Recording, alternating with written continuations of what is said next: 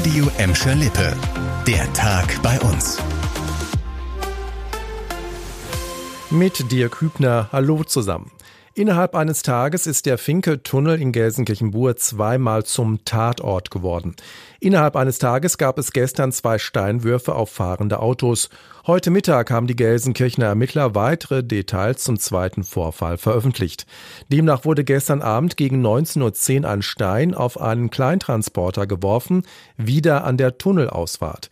Wieder wurde die Windschutzscheibe des Wagens getroffen. Der 45-jährige Fahrer aus Mahl blieb zum Glück wieder unverletzt und rief sofort die Polizei.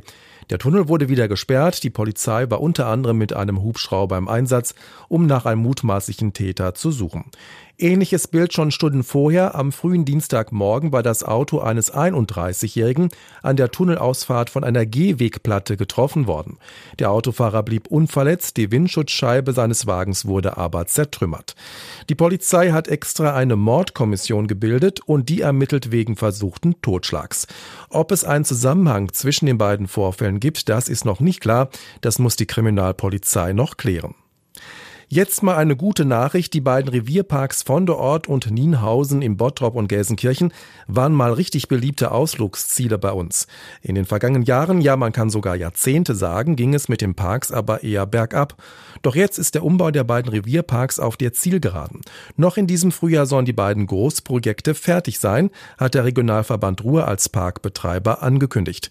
Lena Klitzner stellt euch die Details vor. Im Sommer soll die vollendete Sanierung der beiden Revierparks groß gefeiert werden, verspricht der Regionalverband Ruhr.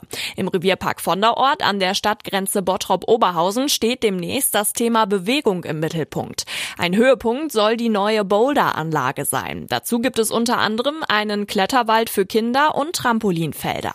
Mehr als fünf Millionen Euro investiert der RVR in den Revierpark Vonderort.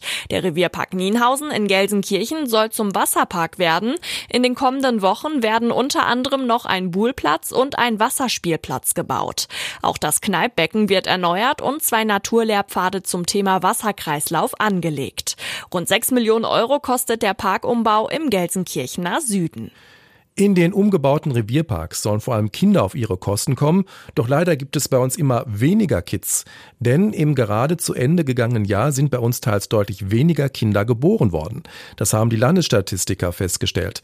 Nach ersten Schätzungen gab es 2022 im Bottrop, Gelsenkirchen und im Kreis Recklinghausen insgesamt gut 9500 Geburten. Das waren über 200 weniger als im Jahr davor. Das größte Minus gab es im Bottrop. Dort sind fast 5 Prozent weniger Kinder Kinder geboren worden als noch 2021. In dem Jahr hat es landesweit die höchste Geburtenzahl seit zwei Jahrzehnten gegeben.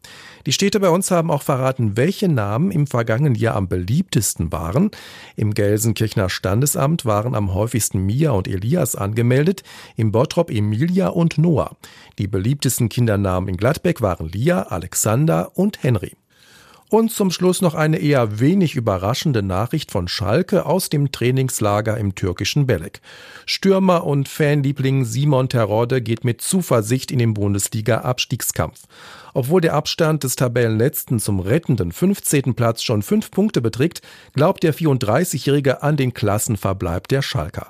Terodde setzt dabei auf die Unterstützung der Fans, vor allem bei Heimspielen. Dann werde die Arena platzen, meint der Stürmer. Dann hoffe ich mal, dass dass der Rodde da nicht falsch liegt.